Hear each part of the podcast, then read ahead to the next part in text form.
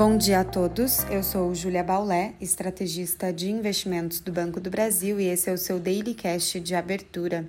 Hoje é sexta-feira, dia 21 de janeiro de 2022, e os índices futuros das bolsas em Nova York operam sem direção única, com os mercados à vista acumulando perdas desde a semana passada. As perspectivas em relação ao aperto monetário nos Estados Unidos, em véspera de decisão de política monetária que ocorrerá na quarta-feira que vem, levam os mercados a operarem sob forte volatilidade, com investidores divididos entre apostas de um Federal Reserve em linha com seus últimos discursos ou mais duro. Portanto, o grande debate, e com potencial de virar o jogo dos mercados ou de manter os receios, é a decisão do FONC da semana que vem. A expectativa majoritária é que o Federal Reserve não altere sua política monetária agora, mas deixe de forma clara a sinalização de uma alteração de juros ocorrendo para a próxima reunião em março.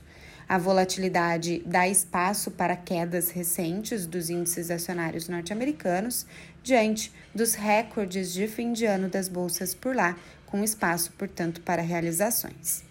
A maior queda observada é no Nasdaq Futuro, impactado também pela queda de mais de 20% nas ações da Netflix no After Hours. Já na Europa, as bolsas seguem em queda, seguindo o desempenho negativo das bolsas asiáticas e em resposta à decepção com a forte queda das vendas do varejo no Reino Unido, que foram impactadas pelos efeitos da disseminação da variante Omicron no país. Nas commodities, o petróleo amplia a queda ontem, em movimento de realização de lucros, após as altas recentes, que inclusive ajudaram a impulsionar a Bolsa Brasileira, a despeito das quedas das bolsas internacionais nos últimos pregões. Já o minério de ferro continuou apresentando alta nessa manhã.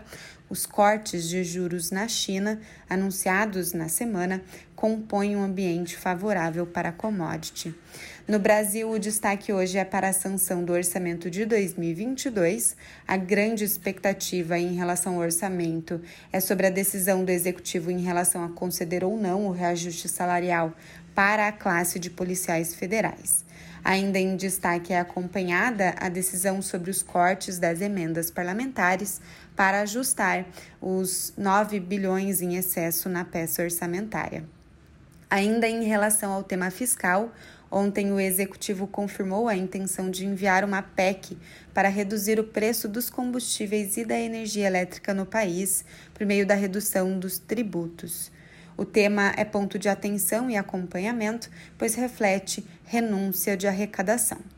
Ainda para acompanhamento, o ministro da Economia participa de evento virtual do Fórum Econômico Mundial sobre perspectivas econômicas globais. Também participam os presidentes dos bancos centrais europeu e do Japão, além da secretária do Tesouro norte-americano. O que temos observado no comportamento dos mercados brasileiros de bolsa, juros e câmbio mais recentemente é um descolamento positivo em relação ao exterior. O Ibovespa ontem teve nova sessão de alta, com entrada de estrangeiro e volume elevado de negócios. O índice subiu 1,01% e encerrou aos 109.100 pontos. A curva de juros tem apresentado alívio em seus vértices, também beneficiada da queda do dólar, que ontem teve nova desvalorização e encerrou aos R$ 5,42.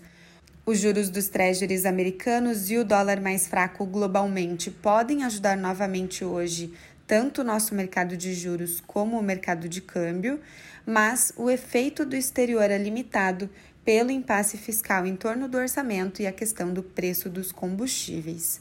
Além disso, a cautela externa observada nas bolsas internacionais e a queda das commodities como o petróleo podem pesar no índice Ibovespa, enquanto também permanecem as incertezas já citadas em relação à sanção do orçamento de 2022. Um bom dia a todos e até a próxima!